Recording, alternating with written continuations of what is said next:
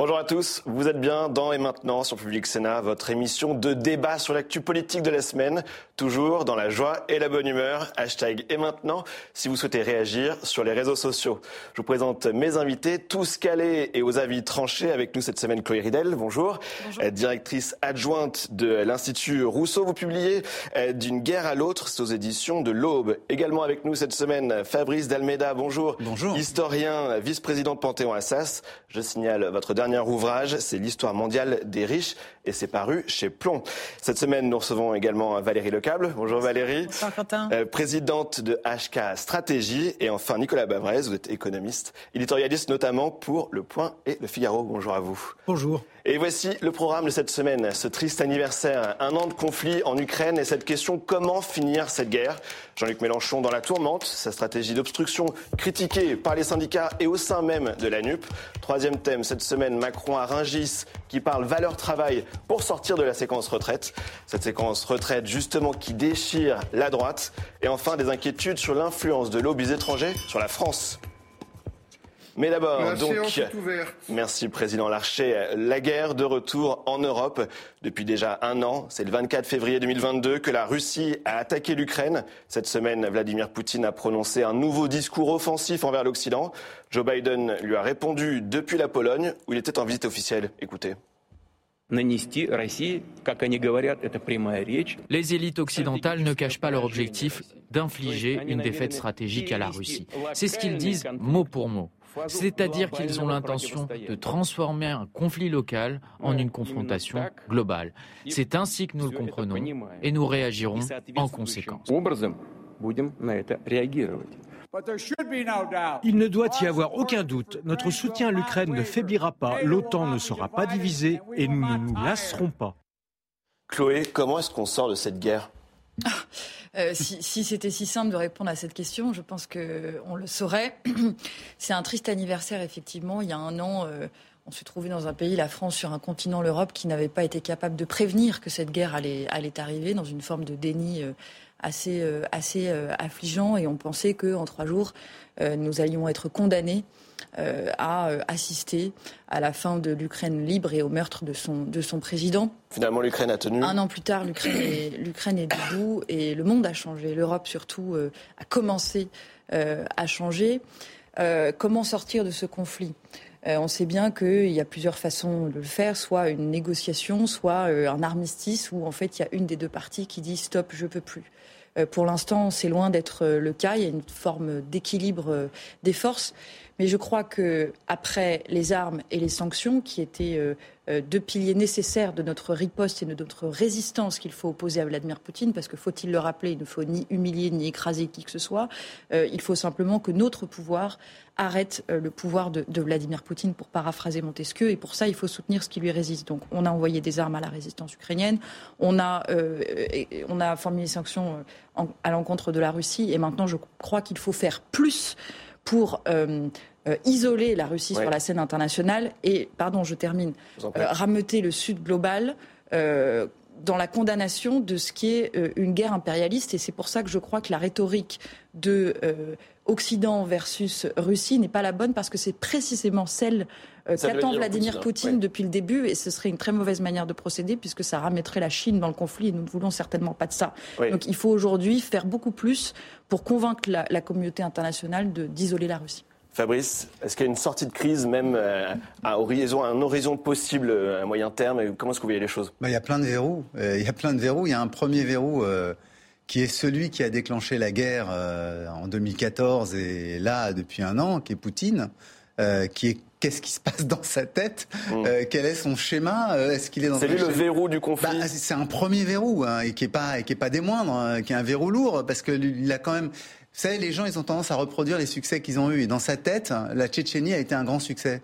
Euh, il est arrivé au pouvoir grâce à elle. Il a conduit le, conflit jusqu'à la fin. Ça a duré dix ans, hein, la deuxième guerre de Tchétchénie, 99-2009. Donc il a peut-être ce schéma-là en tête, à se dire peut-être que je vais durer, peut-être que en attendant, à la fin, je vais arriver. Après, il y a d'autres verrous, comme vous avez dit, euh, des verrous euh, de géopolitique internationale. Et puis, il y a un dernier verrou qu'on sous-estime souvent, qui est l'Ukraine, qui est la volonté de Zelensky aussi et, de, son, et de son peuple. Est-ce qu'ils veulent récupérer l'intégralité du, du, territoire? Est-ce qu'ils veulent aller Voilà, c'est une des, une des clés. Donc c'est cette combinaison qui va être difficile pour ouvrir la porte de la paix. Euh, Nicolas, euh, vous pensez que le verrou principal, euh, c'est Poutine, ou est-ce qu'il peut y avoir une négociation? Est-ce qu'il peut y avoir un moment, on se met autour de la table tous ensemble pour, discuter sur la sortie de non, mais si vous voulez, ce qui se passe aujourd'hui, c'est une escalade, et une escalade qui est quand même pilotée par la Russie, mmh.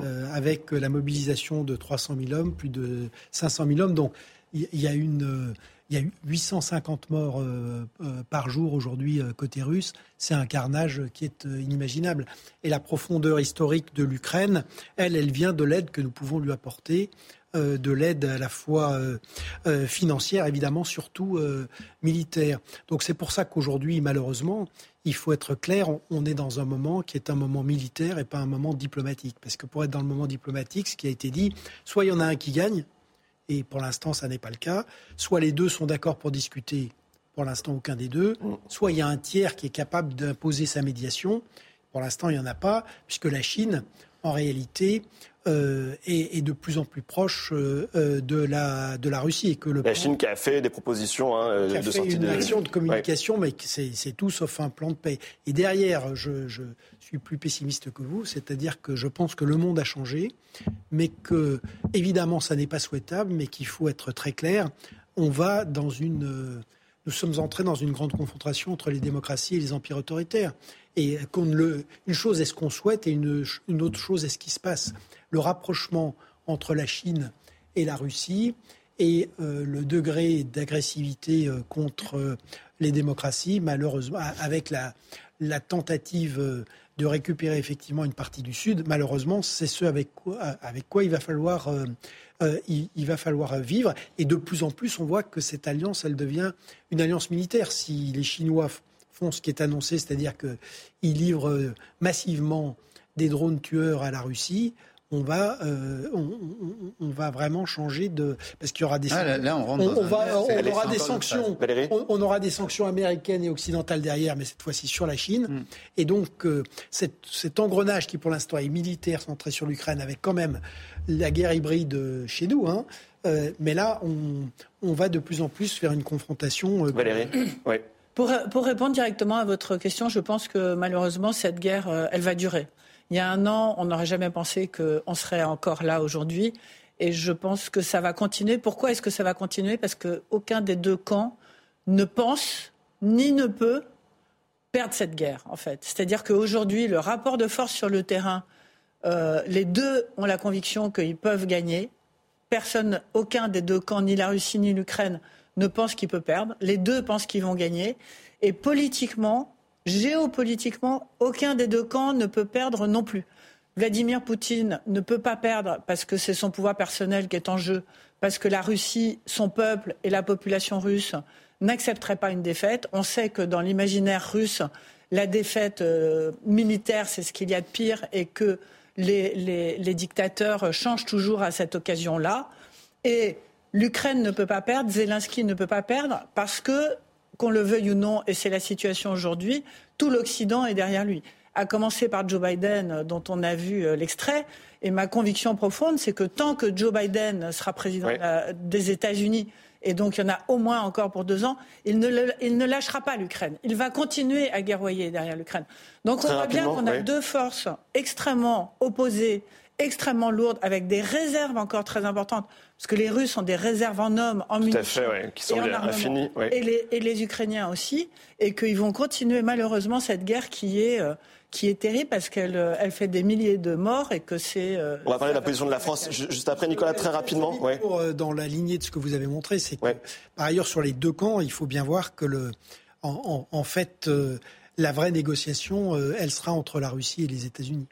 C'est ce qui se joue euh, derrière, effectivement. Mais alors justement, euh, quel peut être le rôle de la France hein, euh, dans cet échiquier international euh, Oubliez hein, complètement les propos de juin dernier sur le fait de ne pas vouloir humilier la Russie. Hein. Maintenant, Emmanuel Macron est clair. Il dit vouloir la défaite de la Russie en Ukraine. Il dit je veux que l'Ukraine puisse défendre sa position. Je ne pense pas, comme certains, qu'il faut défaire la Russie totalement, l'attaquer sur son sol. Cela n'a jamais été la position de la France. Cela ne le sera jamais.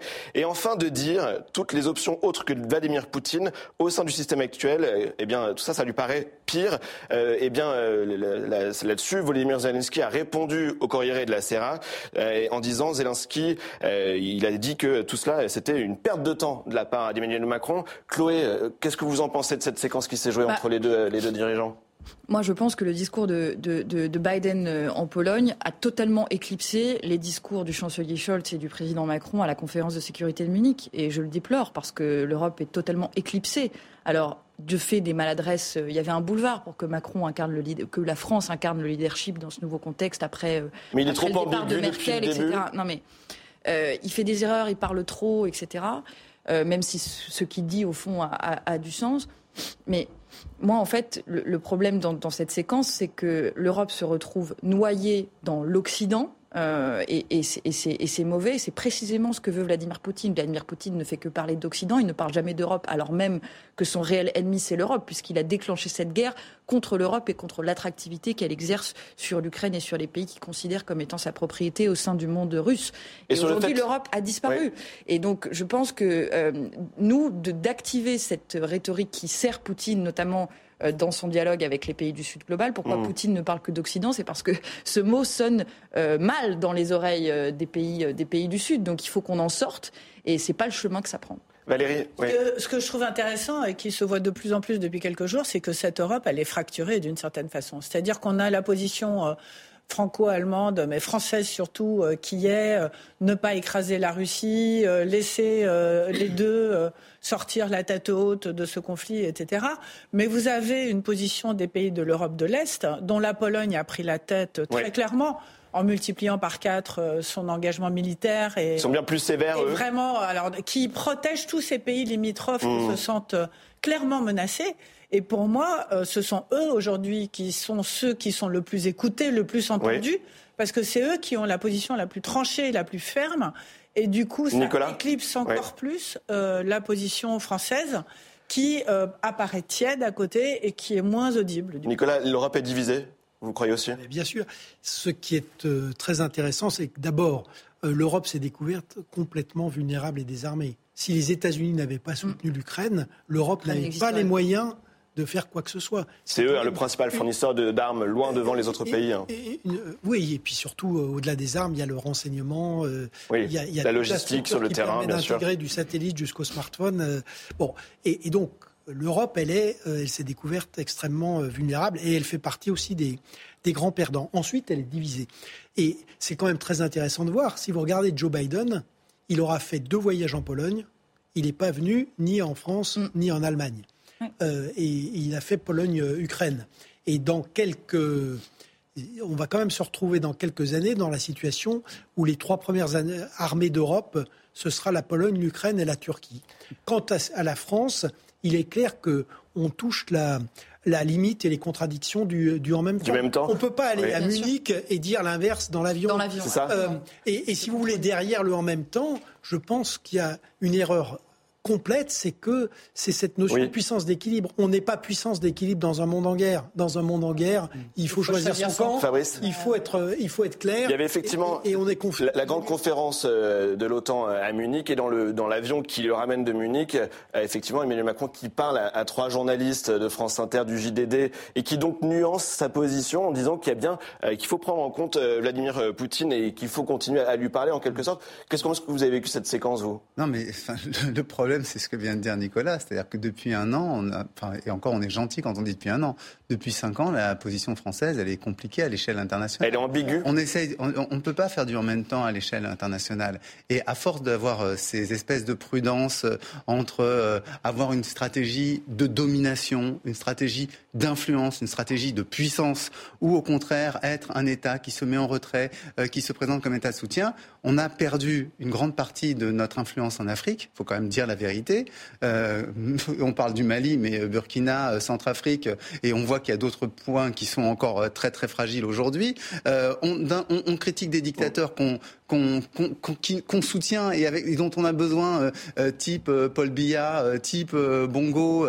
voilà, donc on, est, on est dans cette espèce d'ambiguïté qui fait qu'on n'arrive pas à marquer. Et là encore, sur la question, je, je comprends la critique de l'Occident que, que, vous menez et, et la logique est là. Mais la réalité en même temps, c'est que l'Occident s'est reconstitué à la faveur de cette guerre. C'est-à-dire qu'il y a un bloc. Le concept nous est défavorable historiquement. Le concept nous est défavorable. Peut-être, peut-être, peut-être faut-il trouver un autre nom. Mais la réalité, c'est aussi ça. Et c'est que si on n'est pas dans ce bloc-là avec les États-Unis, si on n'est pas dans ce bloc-là derrière l'Ukraine, sont performatifs. Oui, mais oui, mais en attendant, l'alliance était nécessaire là derrière l'Ukraine. Et, et, le manifester de manière et le manifester de manière un peu plus nette, je pense, aurait été meilleur de la part de Macron. Très rapidement, Valérie. je tiens, je tiens quand même à, noter parce que ça n'a pas été fait le, fait que Joe Biden se soit déplacé de cette c'est quand même un truc historique. oui, il était acquis. C'est absolument historique. Je veux dire, le, fait qu'il soit arrivé avec ses 80 ans, là, après avoir fait 10 jours de, il a fait 10 heures de train. Il a, pris un avion jusqu'en Allemagne. Après, il a repris jusqu'en. Pologne. De la Pologne à l'Ukraine, à Kiev, il est arrivé après ces 10 heures de train. C'était un moment, sincèrement, je trouve que c'était un moment d'une force, d'une puissance. Mm politique internationale.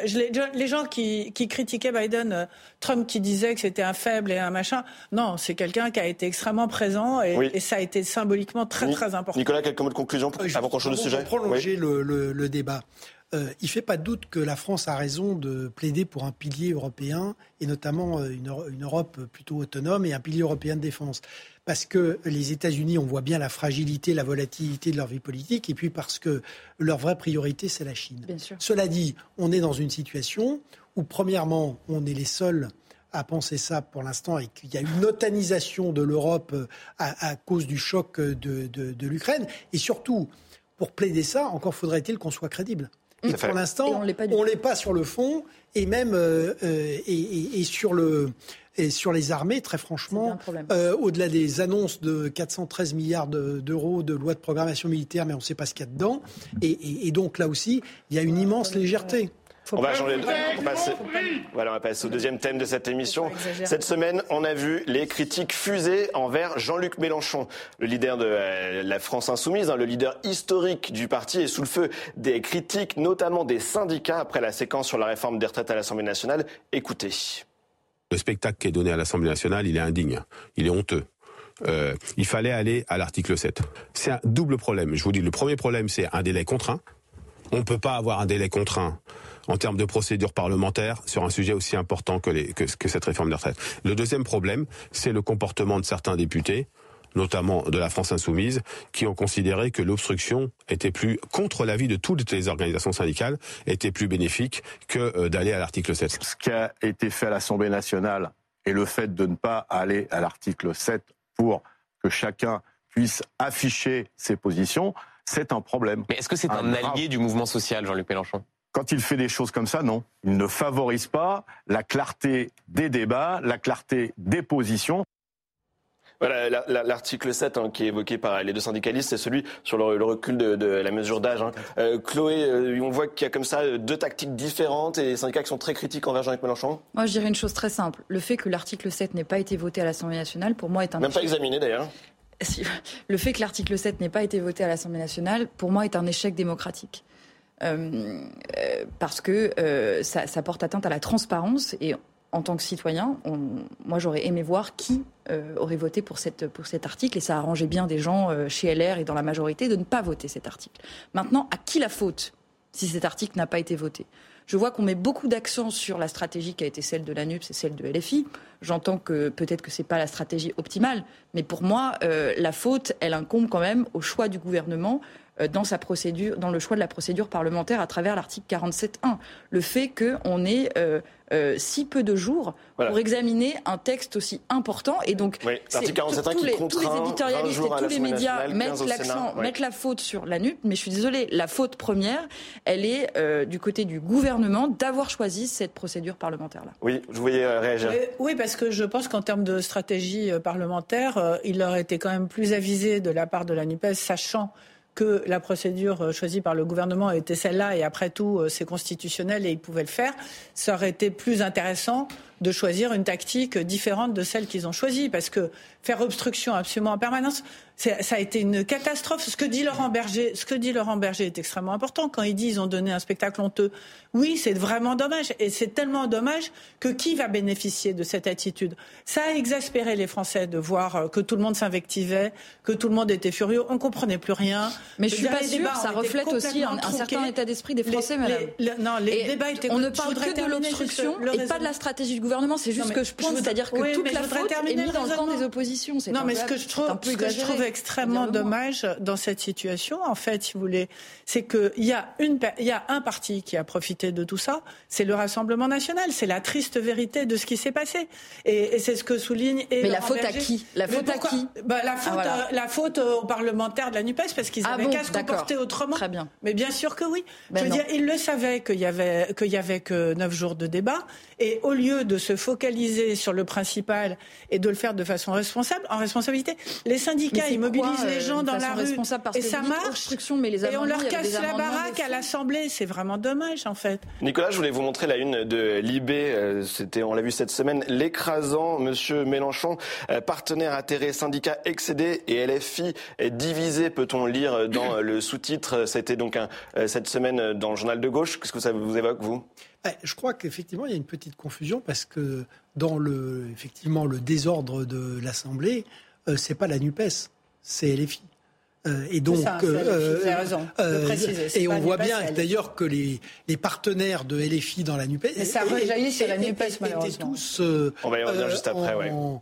Enfin, en grand malaise. Donc, le paradoxe aujourd'hui, c'est celui qu'a pointé Laurent Berger, c'est-à-dire qu'on a des manifestations massives dans la rue et qui se passent bien et qui, pour le coup, sont dignes et cohérentes, et que le euh, et, que le Parlement euh, a dysfonctionné de manière majeure. là où je vous rejoins, c'est qu'il est clair que pour moi, il y a au-delà du, côté tactique, et je pense qu'il y a un vrai problème constitutionnel à utiliser.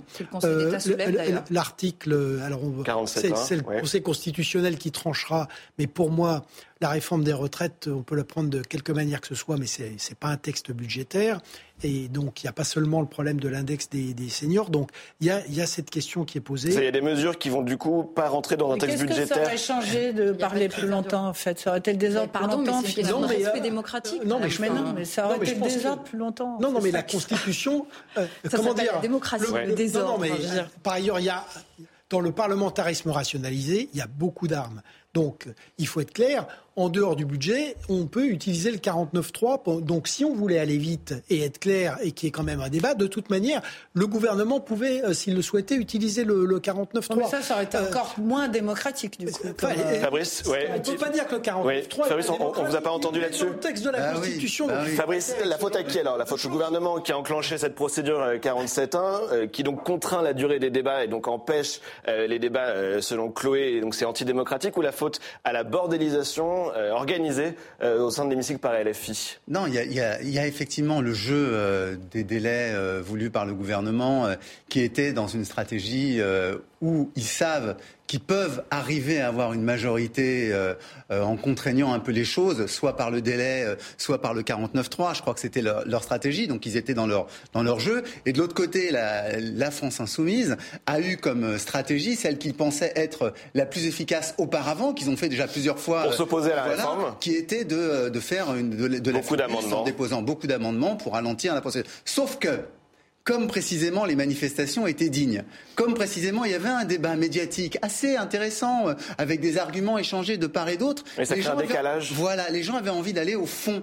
et c'est ça qui a en fait à la fin débouché sur ce télescopage où euh, la France insoumise effectivement est jugée responsable des débordements, comme par ailleurs. Et les syndicats sont frustrés. Voilà, comme par ailleurs il y a eu un certain nombre d'échanges de, noms oiseaux, euh, pas seulement de la France insoumise, Sandrine Rousseau aussi a eu une attitude un petit peu, comment dirais-je, brutale dans les débats. Euh, voilà, donc tout ça a débouché sur ce, sur ce blocage et d'une certaine manière une absurdité démocratique qui est que la Chambre ne se retrouve pas à aller au fond alors, même que, la, rue le demande. Nicolas, vous, vous, avez demandé la parole très rapidement. Juste d'un point de vue institutionnel, ce qui est vrai, c'est que c'est quand même pas très brillant quand on a un, un, un projet de, de, loi. On a en réalité examiné euh, et, voté que deux articles. Deux articles sur 20.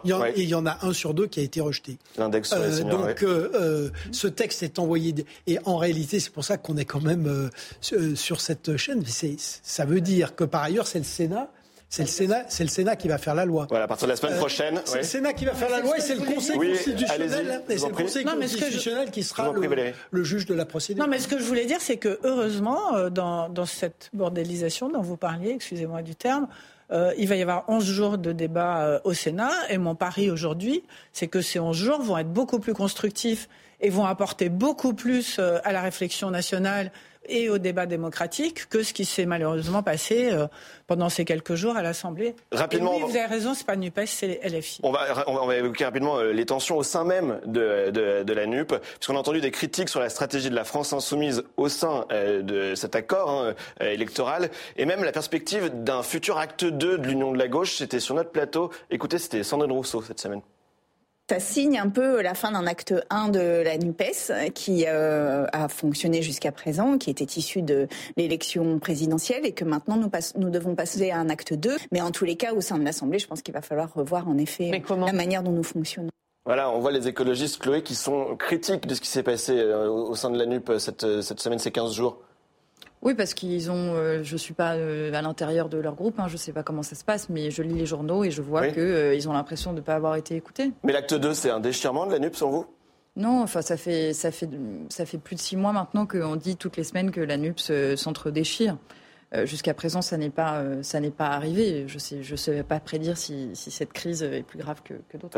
Non, mais la NUP, c'est un accord électoral de circonstances qui est lié à l'élection présidentielle et ensuite euh, à la présidentielle, à la législative, et ensuite qui va buter sur les, les, élections suivantes. Donc ça, c'est de la même manière que l'alliance syndicale est elle aussi une alliance de circonstances. Il n'est pas du tout sûr que la CFDT et la CGT et même la CFTC vont continuer ensuite à, à travailler de, de conserve. Donc, faut, on, a, tendance à vouloir durcir en fait des choses qui sont malgré tout très limitées dans le temps. Un mot très rapide de conclusion, oui.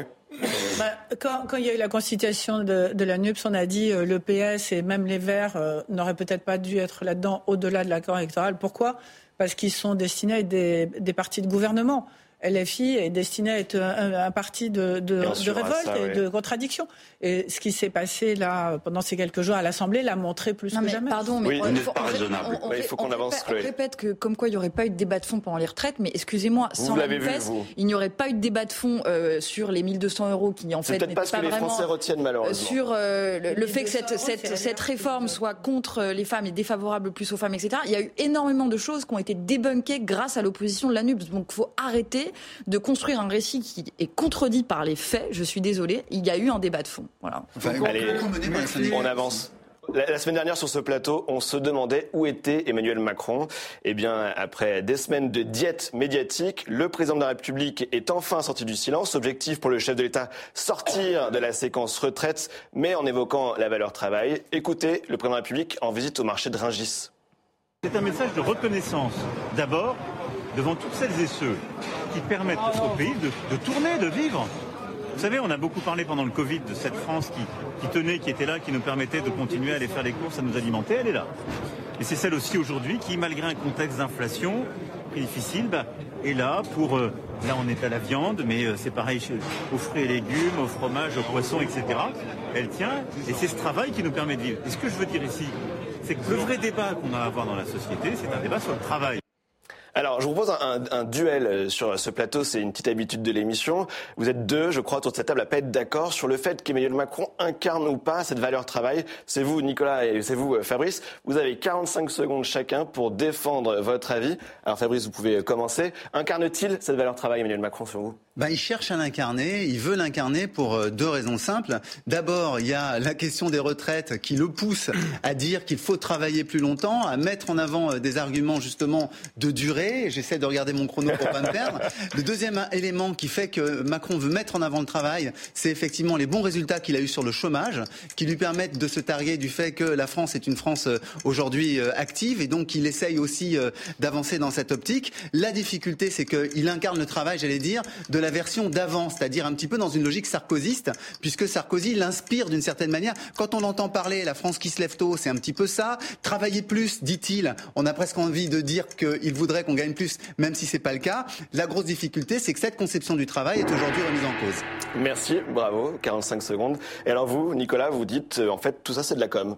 Oui, je crois que ça tient beaucoup de la diversion et que derrière, il y a quand même euh, cette idée de France qui se lève tôt, d'expliquer de, que en permanence finalement que le, les Français seraient des fainéants. Et en réalité, quand on regarde les choses en termes de, taux d'emploi, euh, en termes de, y compris de durée du travail, la partie de la France qui travaille, en réalité, elle travaille, euh, elle travaille plutôt très dur. Donc, je crois que ce discours sur le, le non-travail est, est, un discours en, en réalité qui, euh, qui, est un discours qui, euh, qui est faux et qui ne correspond pas aux faits. Merci. Alors Valérie, je voyais réagir hein, pendant euh, ces explications. Ouais. Qu'est-ce que ça vous évoque vous? Je pense que Nicolas Bavrez n'a pas tort parce que en fait, ce qui a fait apparaître le débat des retraites, c'est qu'il aurait fallu avoir un débat sur le travail en France. Sur le sens du travail C'est-à-dire bah, sur le sens du travail, sur la pénibilité au travail, sur mmh. les difficultés. Euh, il y a une étude euh, qui est sortie disant qu'en France, euh, les gens qui travaillent souffrent plus que dans les autres pays d'Europe. Et donc je on est sur un texte budgétaire vrai. et donc pas sur euh, effectivement pense, le, le travail pour les vrai, Français. Je ouais. pense qu'il y a. Alors quand on disait le monde a changé, effectivement, vous aviez totalement raison. Et le premier sujet où le monde a changé, c'est dans le travail. Enfin, la société a changé dans le travail. Chloé, vous la êtes d'accord? société ne veut plus aujourd'hui euh, travailler à tout prix, à n'importe quelle Oui. condition. euh, en- On a fait les choses à l'envers, Oui. Pardon? Notamment les jeunes. Notamment les jeunes, mais pas que, oui. On a Non, fait les choses à l'envers, on, a oublié le, Alors, le débat sur la valeur chose à travail. dire sur avec euh, le- la sortie de Macron à Rungis. Déjà, il y a un vocabulaire qui, pour moi, euh, est, est insupportable sur le fait Lequel? de dire les gens savent, le peuple sait qu'il faut travailler plus longtemps. C'est une manière d'étouffer le débat et de dire voilà, j'ai la raison pour moi, et puis circuler, il n'y a rien à voir. Le peuple sait, les gens savent. C'est de- incontestable comme euh, c'est une ça. forme de populisme, sa cette façon de penser. parler. vous Ouais. voyez. Mm. Euh, et puis il y a aussi le fait qu'effectivement, euh, en fond de tout ça, à vouloir, euh, il y a une forme d'anachronisme dans ce discours, à marteler la valeur travail. Je sais, le travail n'est pas une valeur, c'est à la limite un droit. Il y a un droit à l'emploi en, en- en France, et puis il y a un droit aussi au repos, au loisir. Et il y a un droit à travailler de façon décente et d'une façon qui ne qui ne fasse pas souffrir ni le corps ni l'esprit. En Donc tout cas, cliché, pas de façon insupportable. discours. Et donc effectivement, plutôt que euh, de marteler ça, la valeur travail comme ça, de façon un peu creuse, Mm. il faut s'attacher euh, aux conditions de travail en France qui, selon les études de la DARES, se dégradent effectivement et euh, à la place du qu'occupe le travail dans la vie des Français, qui est moins importante qu'avant. On est une société où le travail permet toujours de se définir dans la vie. Ça a une importance euh, immense, hein, bien sûr, pour les Français. C'est aussi une, une- la, la- la dignité passe par, par, par l'emploi, mais euh, Ça on ne veut pas que de euh, ouais. le travail c'est pas toute notre vie et on veut travailler moins et on veut travailler Valérie mieux. puis Nicolas, allez-y. Oui. Non, rapidement, je voudrais pas qu'il y ait d'ambiguïté. Je pense qu'il faut travailler plus longtemps. Je suis d'accord sur le fait qu'il faut reculer l'âge de la retraite parce que mécaniquement, on peut pas continuer comme ça. Il peut pas y avoir un actif euh, pour un retraité, ça marche pas. Il n'y a pas de possibilité de solution. Et c'est pour ça qu'il faut redonner une vraie valeur très forte au travail et du sens au travail pour que les gens aient le goût du travail, qu'ils aient envie d'aller travailler Oui. et que de ce fait, ils aient envie d'aller travailler plus longtemps, que ce soit pas la punition. Quand vous voyez dans les manifestations euh, métro, boulot, caveau ou tombeau, Ce qu'on a vu, dites, ouais, c'est hallucinant. les cortèges Comment est-ce qu'on dans la manif arrivé à contre ça la réforme des retraites. On ouais. était fiers de travailler avant. On aimait ce qu'on Oui. faisait aussi. Nicolas, allez-y. Juste deux, mots rapides. D'abord, euh, sur la question du chômage, il faut quand même être prudent parce que c'est vrai qu'il a diminué. Au plus bas de à 7,2%, le Voilà. plus bas depuis de, Mais je 2008. rappelle quand même que la plupart des pays développés sont en plein emploi euh, et avec des niveaux de chômage qui sont euh, inférieurs de moitié. Donc ça, il faudrait être prudent là-dessus déjà. à ce que connaît le- la France. La deuxième chose sur le, sur le travail, c'est que, bien sûr, il y a le volume du travail, mais le plus important, c'est la productivité.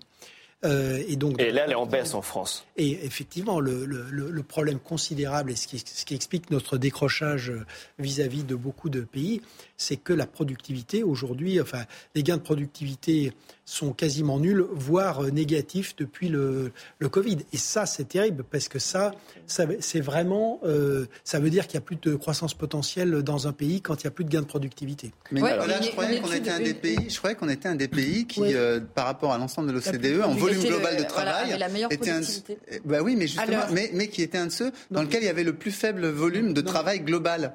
Non, mais la productivité, me la productivité était assez haute, mais le problème, c'est que euh, elle, est, elle était haute, mais elle stagne. Alors que non, non, en volume de travail, en volume de travail, on est loin derrière les Américains, loin derrière les Allemands, et il me semble même qu'on est derrière les Italiens. À l'heure, on est extrêmement non, mais en volume global de travail. En volume de travail, si, si on prend c'est tes chiffres. Hein. Le, le, taux d'emploi multiplié par euh, la, la, durée de vie euh, pendant laquelle on travaille, et ensuite euh, le nombre d'heures travaillées c'est vrai qu'on reste. On est, un des plus bas. On, oui, vous voulez... va me dire les choses. Enfin, on, on est au niveau ah, de, des, à peu près des Allemands. Et effectivement, on est évidemment beaucoup plus bas qu'aux États-Unis ou que.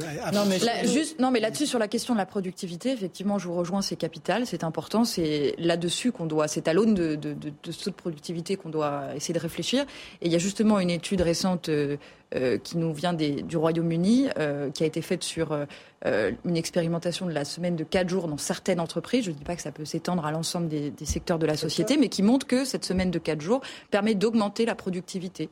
En gardant le même nombre d'heures travaillées par la Non, la en réduisant le temps de travail. En réduisant le temps de travail. Et il y a quand même un dernier sujet, c'est la répartition euh, entre euh, les, les, profits des entreprises et le, et le, travail. La redistribution en faveur du travail est pas assez importante en France euh, par rapport aux très très beaux résultats qu'on a vus euh, récemment. C'est-à-dire que les salaires, euh, les salaires, euh, il va falloir un jour qu'on arrive à augmenter les salaires. Depuis les 35 heures, en fait, les 35 heures ont entraîné une stagnation des salaires parce que les gens ont gardé un salaire égal pour travailler moins et on a un retard de salaire dans ce pays qui est très très mal vécu par la population. Nicolas, un mot de Combien il y a de personnes ouais. en France qui, clé, qui hein. travaillent et qui n'ont pas de quoi payer clé. leur vie en fait? Eh bien, on, on, un mot de conclusion, allez-y rapidement. Non, mais je, juste pour le, effectivement l'étude chez les Britanniques, en fait, c'est pas une réduction du temps de travail, c'est du travail sur quatre jours. Et moi, non, je suis absolument, je suis absolument pour une flexibilité euh, euh, qui soit maximale. On verra. Il y a des endroits dans l'industrie ou dans les services où on peut être euh, mieux organisé, ça correspond mieux aux souhaits des gens et par ailleurs quand on gagne de la productivité. Mais pour le coup, il faut laisser euh, beaucoup plus de latitude dans les entreprises, avec évidemment un dialogue social qui permette de définir des solutions euh, au cas par cas. Et, et ce qui compte, c'est le résultat final, c'est la productivité. de passer au troisième thème dans cette émission, et les LR qui se déchirent à nouveau. La nouvelle direction a pourtant été nommée il y a seulement un mois, c'était le 18 janvier. Aurélien Pradier avait obtenu la confortable place de numéro 2 du parti, mais le désaccord du député du Lot sur la réforme des retraites a eu raison de cette concorde en interne. Aurélien Pradier a été démis de ses fonctions le week-end dernier, il a réagi avec euh, ce tweet. Je préfère la liberté de conviction à un poste quelconque. Ma parole est franche et elle le restera. Qu'est-ce qui se joue encore chez les LR euh, Il se joue euh, Aurélien Pradier qui avait envie d'attirer la lumière sur lui, surtout, je pense, parce que fait, sincèrement, il était le premier à prôner un allongement de la durée avant, de l'âge légal euh, pour la retraite. Et euh, quand la réforme a été présentée, euh, il a complètement fait machine arrière et a adopté une position beaucoup plus souple. Et surtout, la façon sur laquelle le sujet des 43 annuités avant 21 ans, après 21 ans, etc., enfin, on se souvient même plus du détail, me semble marginal par rapport à l'effet global de cette, de cette brouille, en fait. Oui entre euh, le nouveau président de LR et Aurélien Pradier. C'est un petit peu. Fabrice, c'est qu'une question de personne ou est-ce que derrière il y a un désaccord idéologique au sein du parti? Bon, ils ont été en concurrence euh, pour la présidence du parti, c'est vrai, avec Alex Ciotti ouais. euh, et, et, Aurélien Padré, Pradier. Mais il y a quand même, oui. je, je, crois quand même qu'il y, euh, y, y, a deux logiques qui, qui, qui, se croisent chez les LR et qui les mettent en tension.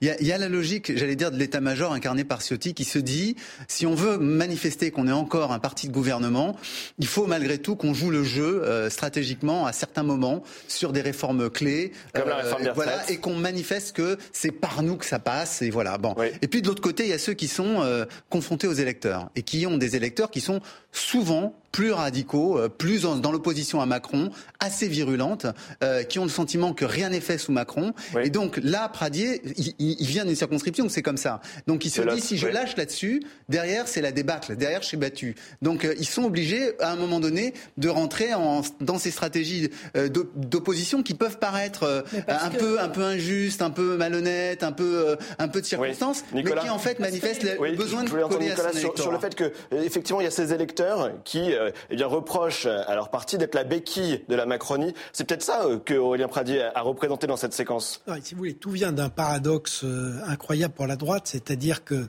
elle sort d'une défaite électorale historique. moins de 5% à la présidentielle et un nombre de, députés réduit à, 62, donc pratiquement la, perte de la moitié du, groupe. Et de l'autre côté, à cause de cette situation de majorité relative, c'est vrai que...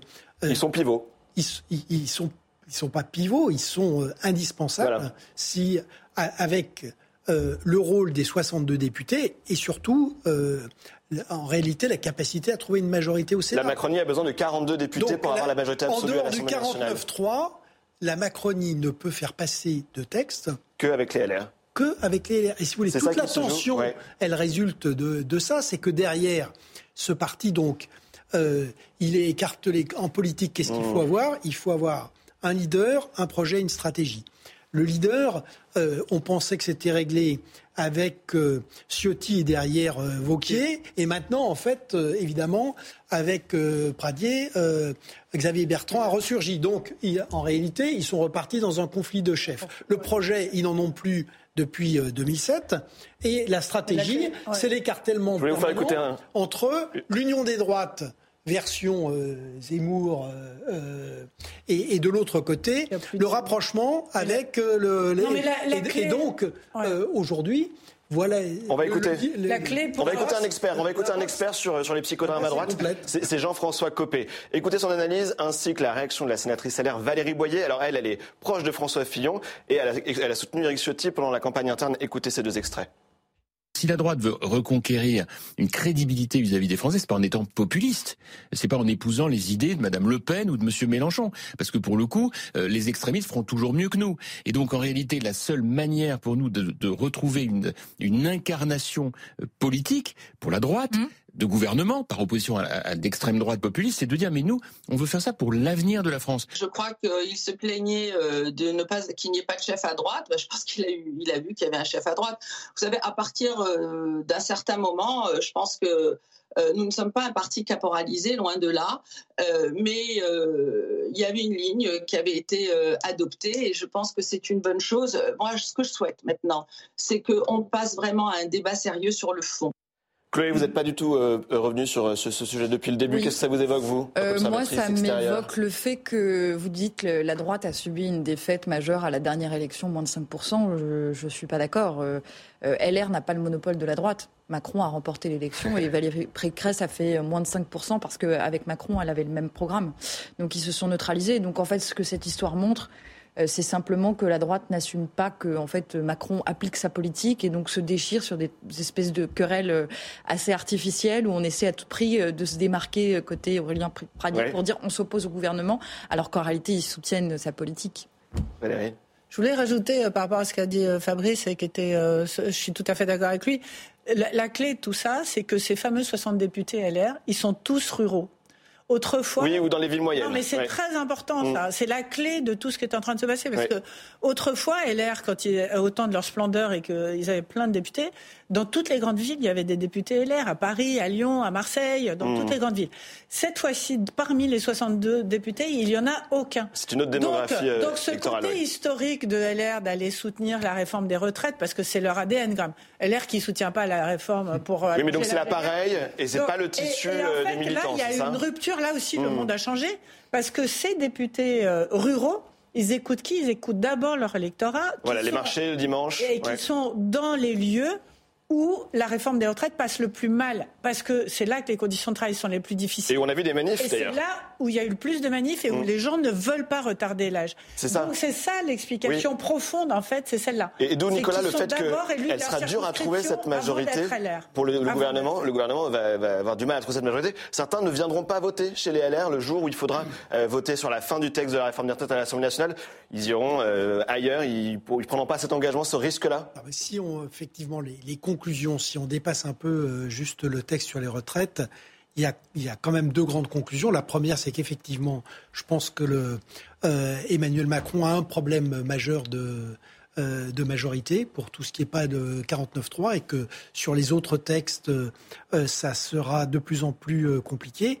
Et puis il y a quand même. On va le voir avec l'immigration ensuite. Et, ouais. et, puis il y a quand même un effet, ce qu'on a dit, dans un prochain texte, de, dégradation des, des, institutions avec une accélération qui est spectaculaire. On a un président un qui gouverne au lieu de, de, de de présider. On a un gouvernement qui fait des éléments de langage au lieu de gouverner et un Parlement qui n'est capable ni de voter la loi, ni de contrôler le gouvernement, ni de débattre de manière à peu près apaisée. Donc ça fait quand même un panorama pour le moins inquiétant. Un mot de conclusion euh, faut pas procéder trop par amalgame gauche-droite, gauche-droite, mais il y a des couleurs différentes. les macronistes ne se considèrent pas comme une droite. Euh, que vous les regardiez comme une, comme une analyste comme ça, oui, peut-être. Mais, mais, mais, il existe une droite. Pas droite mais, il existe, mais il existe, mais il existe une droite. Il existe une droite. Pardon, il existe une droite. Du Parti socialiste. Il existe une droite. il existe une droite. Il ne faut pas faire comme s'il n'y en avait pas. Ils sont là. Euh, c'est une ah, famille de pensée. C'est une famille de pensée. Non, mais il ne faut pas confondre droite et centre. C'est des logiques un peu différentes. Sinon, on ne comprend pas pourquoi il y a eu Giscard, pourquoi il y a eu Chirac. Ben, il s'en est rapproché. Il s'en est rapproché. Bruno Le Maire aussi. Ils s'en sont rapprochés. Ils sont allés vers cette tradition-là. Et, en fait, ce que j'essaie juste, de, ce que j'essaie juste de dire, c'est que cette famille politique justement de droite, elle est, elle est, ben, il y en, a, il y en a, il y en a, il y en a un certain nombre. D'ailleurs, on les voit, on les voit aujourd'hui, on les voit aujourd'hui s'exprimer, et il y en a un certain nombre, et on, on va les voir sur d'autres textes que, qui tiennent justement au vivre ensemble, euh, à la question de la laïcité, à la question euh, de l'immigration, où on va voir s'exprimer d'autres, d'autres, d'autres familles. Ce qui est très important, c'est que la recomposition actuelle, on pensait que c'était réglé derrière Vauquier ce qu'on constate, c'est que pas seulement Pradier, mais c'est qu'on voit l'ISNAR aussi, on voit différentes tendances, différentes couleurs. Et c'est pas que des problèmes de personnes, c'est aussi des visions du pays qui se, qui s'échafaudent et qui reviennent. Allez, dernier thème dans cette émission. On ne découvre pas l'action de certains lobbies dans la sphère politique, mais ces derniers jours, l'affaire Mbarki a surpris par son ampleur. journaliste de BFM TV est suspecté d'avoir donné à l'antenne des informations venues d'un lobby étranger. Il a été licencié de BFM TV en fin de semaine. La chaîne porte plainte contre X pour abus de confiance et corruption passive. Alors qu'est-ce que ça dit, cette affaire Mbarki, de l'influence de ces lobbies? Euh, On les avait pas suspectés aussi importants? Écoutez, je pense que les lobbies en France, euh, ils existent, hein, c'est évident. Je veux dire, euh, chaque entreprise, quand il y a un débat entre les agriculteurs et la grande distribution, il y a le lobby des agriculteurs d'un côté, il y a le lobby de la grande distribution de l'autre. À chaque fois qu'il y a un grand débat en France avec des positions opposées, il y a des lobbies. Simplement, cette affaire-là en particulier, elle est très différente. Est-ce qu'elle est grave? pas un lobby... Bien, elle est extrêmement grave. Extrêmement Bien sûr qu'elle est extrêmement grave. C'est de l'ingérence d'un pays étranger. Non, mais c'est horrible ce qui s'est passé. C'est-à-dire, c'est c'est des gens qui sont quand même payés euh, par des euh, gouvernements étrangers, etc., pour diffuser euh, des images contre toute organisation d'une chaîne de télévision directement auprès du grand mmh. public. Mais c'est pour ça que le mot de lobby me gêne un petit peu parce qu'il ne représente mal approprié, pas. Bah, c'est ça. c'est pas exactement la même chose, si vous voulez, de défendre un point de vue avec euh, quelque chose d'organisé ou euh, d'aller euh, contrevenir à la loi et de balancer des images pour servir la cause de quelqu'un. Effectivement, derrière le lobby, il y a la volonté de défendre des intérêts économiques, tout ce que vous voulez. Là, le terme est mal choisi parce qu'il s'agit de quoi? Il s'agit de désinformation. D'accord? Euh, donc ce n'est pas une logique de rapport de force pour défendre ses intérêts, c'est une logique de déstabilisation en répandant euh, des fausses informations. Euh, et c'est une ingérence étrangère, et donc c'est très grave. et ça peut-être favorise la prise de conscience qui est toujours en cours que la France, l'Europe sont déstabilisées et sont frappées par, par des gens qui essaient de nous mener une guerre de l'information.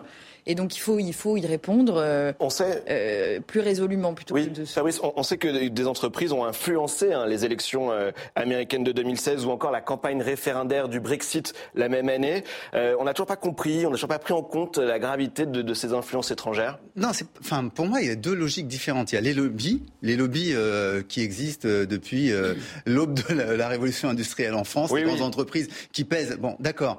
Aujourd'hui, la question à laquelle on est confronté, c'est qu'il y a des infrastructures, il y a des outils, il y a des agences, il y a des entreprises spécifiques qui viennent troubler euh, le jeu de l'opinion publique, comme vous l'avez dit, et euh, à la fois sur, euh, j'allais dire, le, citoyen lambda en passant par les réseaux sociaux, puisqu'elle s'appuie beaucoup sur ces logiques-là pour reprendre un petit passage d'émissions de télévision. Oui, ensuite la, la voilà, la réutiliser. Ouais. ils ont bien souligné ça, les journalistes de, Radio France, en, en présentant leur enquête. Mhm. Mais euh, l'infrastructure va plus loin parce que ça pèse aussi sur les décideurs. On a vu que là, il y avait un député euh, qui était en cause. Euh, on a vu aussi auparavant qu'il y a eu des parlementaires européens qui ont fait l'objet. Donc le problème, c'est comment est-ce qu'on fait pour lutter contre, excusez-moi, chers, chers camarades, certaines entreprises qui vont plus loin que la communication et rentrent dans des logiques qui sont hybrides entre la corruption euh, et, euh, et l'influence la plus, euh, la plus délétère. La différence, c'est-à-dire que ce sont des officines particulières qui n'ont pas Avec forcément. outils. Et, Justement. et je suis d'accord avec ce que vous avez dit. C'est pas du lobbying, c'est de la désinformation. C'est totalement Et différent. alors, il y, y a une affaire dans l'affaire. c'est hein. là où il faut trouver la Le, le député écologiste Hubert Julien Laferrière, qui a fait publiquement la promotion à l'Assemblée nationale d'un homme d'affaires camerounais, aujourd'hui soupçonné d'être organisateur d'une fraude massive aux crypto-monnaies en Afrique. Donc ce député qui a euh, voilà, défendu cela euh, dans une salle de commission euh, au sein même de l'Assemblée nationale. On écoute un extrait, regardez. Je voudrais euh, euh, vous faire part de, mes les impressions que j'ai eues en écoutant une émission de, RFI euh, tout récemment sur, sur les crypto-monnaies, sur le rôle des crypto-monnaies dans les pays en développement. Et euh, RFI euh, montrait l'exemple de cet entrepreneur camerounais, Émile Parfait Sims, qui a développé une, monnaie alternative, le, le Limocoin, avec euh, le projet, excusez du peu, de créer une nouvelle ville autogérée sur les rives de l'océan Atlantique. Lui, il dit juste avoir été influencé, hein, mais euh, Mediapart, lui, elle, le- le- Mediapart parle de euh, voilà d'une euh, organisation téléguidée par le même lobbyiste. Euh, Qu'est-ce que ça vous évoque vous euh, le, par- Parlement français, hein, qui est donc euh, euh, comme cela au cœur de l'affaire aussi. En fait, on est à peu près tous d'accord. C'est que euh, d'abord, euh, c'est tout à fait normal qu'il y ait des lobbies dans une société euh, développée. Que des, et d'ailleurs, c'est mieux que les Des intérêts. groupements d'intérêt, euh, voilà, Absolument. défendre leur point de vue. Alors, il y a deux conditions. Il faut que ce soit transparent. Et puis, à l'inverse, depuis très longtemps, on sait qu'il y a des mécaniques de corruption. Regardez le scandale de Panama. Mm. On avait déjà des intérêts économiques qui achetaient des journalistes et qui achetaient des, euh, des, des parlementaires. Et ce qui a bien fin 19e ce qui- siècle, ce parce que sinon, avec les Panama Papers, tu vas créer une confusion. Voilà, mais bon, donc ça, c'est très ancien. Euh, euh, Il y, a, il y a deux choses. Il y a, il y a une chose qui est effectivement nouvelle, c'est qu'aujourd'hui, euh, avec la technologie, c'est la, la puissance de la désinformation. Donc, autrement dit, euh, il est tout à fait normal qu'il y ait des lobbies. Il faut simplement qu'ils soient transparents et que ce soit euh, régulé. Et honnête. Euh, et honnête. Non, mais, euh, effectivement, et, ensuite, il faut, il faut évidemment lutter contre le- la corruption. Donc, ce qu'on a vu au Parlement européen est très grave. C'est vrai que ça a montré, au-delà de la dérive des personnes en cause, qu'il y avait un vrai problème, ce qu'on savait depuis longtemps au Parlement européen, où on a les deux, hein, c'est-à-dire que on a vraiment euh, des gens euh, qui se, via des ONG, qui est typiquement ce qui s'est passé, des fausses ONG qui cachent des intérêts euh, euh, de certains États et qui défendent des positions qui sont euh, des positions en plus de- de- d'États qui sont euh, très clairement aujourd'hui nos, nos, nos adversaires. Donc C'est la législation sur la transparence qui va Justement, pas. est-ce qu'elle est, très qu'au honnête, niveau de la législation sur la législation transparence, elle est pas anti- au anti- on, a, on a- anticorruption, on a bien vu que anti-lobby notamment au Parlement européen, à la lumière du scandale sur le, le Qatar qui avait donné de l'argent contre Voilà. à des députés contre l'espérance d'un vote euh, en sa faveur favorable, euh, jusqu'à reconnaître qu'il n'y avait pas euh, d'infraction, enfin que, le Qatar ne se rendait pas coupable d'infraction vers les, droits de l'homme, donc c'est quand même très grave. Et on a bien vu que c'était pas suffisant et que pour ce qui concernait, on, avait fait un registre de transparence pour les lobbies commerciaux. Mais pour ce qui est des ingérences étrangères, il n'y avait rien. C'est-à-dire qu'on n'interdisait pas et on ne demandait pas aux députés européens euh, de renseigner sur un registre les puissances étrangères et les représentants de puissances étrangères qu'ils rencontraient. Donc là, il y avait ce qu'on appelle un trou dans la raquette, pardonnez-moi euh, l'expression. Et je crois qu'il y a plusieurs propositions qui ont émergé euh, à la faveur de ce scandale, notamment celle de créer une haute autorité de la transparence au niveau européen. Oui, on suivra ça dans les, dans les prochains mois. séance est suspendue. Voilà, comme chaque semaine, on termine l'émission par un top flop. Euh, Je vous propose à chacun une question simple. Quelle est la personnalité qui a marqué l'actualité en bien et en mal? Vous pouvez commencer, Chloé, s'il vous plaît Votre top cette Euh, semaine top, ben justement, c'était euh, l'étude très intéressante qui a été faite euh, donc euh, autour de, de- de l'expérimentation de, la semaine, la semaine de ouais. quatre jours dans certaines entreprises au Royaume-Uni et qui montre que cette réduction de temps de travail sans perte de salaire euh, entraîne une forte réduction euh, du stress, des démissions qui sont un coût important pour les entreprises hein, parce que c'est des coûts de formation, des coûts de recrutement. Euh, et euh, avec une augmentation constatée du chiffre d'affaires sur, euh, sur la même période à hauteur de 1, vi- plus 1,3% de, de chiffre d'affaires. Et en conclusion de cette expérimentation, vous avez 92% des entreprises qui l'ont testé la semaine de 4 jours, qui ont décidé de prolonger l'expérience, et 30% qui ont décidé d'adopter la semaine de 4 jours de façon définitive. Voilà. Et votre flop, Chloé? Et mon flop, c'est le fait que euh, le président de la République, Emmanuel Macron, ait euh, décoré euh, Jeff Bezos, qui est le PDG d'Amazon, de la Légion d'honneur. Je trouve que c'est incompréhensible de décorer un homme qui participe de la dégradation des conditions de travail en France, puisque dans les entrepôts Amazon, c'est une déshumanisation une déshumanisation du travail au sens propre à laquelle nous, assistons, où les, êtres humains, les pickers euh, de colis sont transformés en, robots et, dirigés par des robots. Et puis, euh, c'est aussi une activité Amazon qui détruit l'emploi en France, notamment dans les librairies. Fabrice Dalmeda. Le top ou le flop euh, Comme vous voulez, on peut commencer par le top, allons-y. on commence par le top, moi c'est les agriculteurs. Je veux ah. les saluer parce qu'aujourd'hui... C'est bon week-end, euh, voilà, c'est ça. Ils commencent le salon de l'agriculture, je les aime avec leur blonde d'Aquitaine, euh, avec leur charolaise, quand ils viennent à Paris. L'égérie et salaire. Voilà, j'aime beaucoup ça et je dois avouer que ce salon de l'agriculture, qui est, qui est, d'une certaine manière une fête populaire, ben, mérite chaque année un petit coup d'œil, une petite visite. Et votre flop? Alors mon flop, c'est une passion triste de la société française. C'est tout ce qu'il y a autour de ce fait divers que constitue l'affaire Palmade. Mmh. Je suis étonné à quel point nous nous laissons fasciner mmh. par euh, ces affaires, par ces petites révélations. Et il y a quelque chose là-dedans qui me paraît, euh, qui me paraît presque malsain dans ce mmh. regard qu'on se jette sur nous-mêmes. Valérie, vous voulez commencer avec votre j'ai deux flops. ah, deux flops. Voilà, on m'a dit que c'était possible aussi. Eh, euh, bah, le premier, c'est la sécheresse euh, en France. Hein, voilà, c'est quand même extrêmement euh, préoccupant.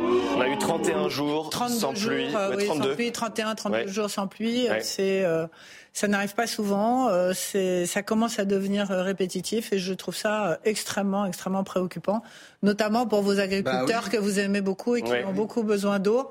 Et donc, euh, bah, j'espère que ça va s'arranger, que ça va pas continuer. Et le deuxième flop, c'est une émotion particulière. Le deuxième flop, pays, bah, c'est, enfin, je voulais quand même dire un mot euh, de cette euh, professeure qui a été assassinée, professeur d'espagnol, qui, alors bon, c'est un fait divers qui est, qui est particulier parce que malheureusement, ce jeune n'était pas en possession de sa raison psychiatrique, on va dire mais c'est quelque chose qui ne devrait pas arriver mm. d'avoir un représentant de l'enseignement dans ce pays tuée, alors qu'en plus c'était une femme formidable apparemment, de ce que tout le monde dit. Nicolas Bavrez, vous avez également deux flops? Euh, oui, c'est peut-être la période qui veut ça. Mhm. Mais la, première, c'est la décision de l'Union européenne de, proscrire euh, la construction, d'interdire la construction des véhicules euh, thermiques en, en 2035. C'est pas cette décision que je trouve en elle-même choquante, mais c'est le fait que il y a aucune réflexion, aucune évaluation. Donc, euh, si on veut avoir de la voiture électrique, il faut deux choses. Il faut de l'électricité propre. Or, pour l'instant, euh, c'est absolument pas le cas et on régresse. Et il faut des infrastructures. Et très rapidement, votre deuxième fois, pardon. Et le deuxième, c'est effectivement euh, ce qui s'est passé à Saint-Jean-de-Luz et d'une manière générale, ce qui se passe sur l'éducation nationale. On a aujourd'hui un effondrement euh, complet de ce système.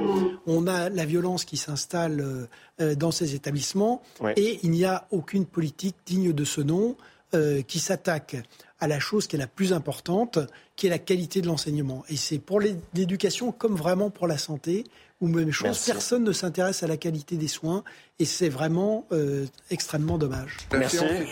C'est la fin de cette émission. Merci à tous les quatre. Merci à vous, chers téléspectateurs, et à nos auditeurs, car maintenant est également disponible en podcast sur les plateformes. Retour de Steve Jourdain très prochainement. Très belle suite des programmes sur Public Sénat.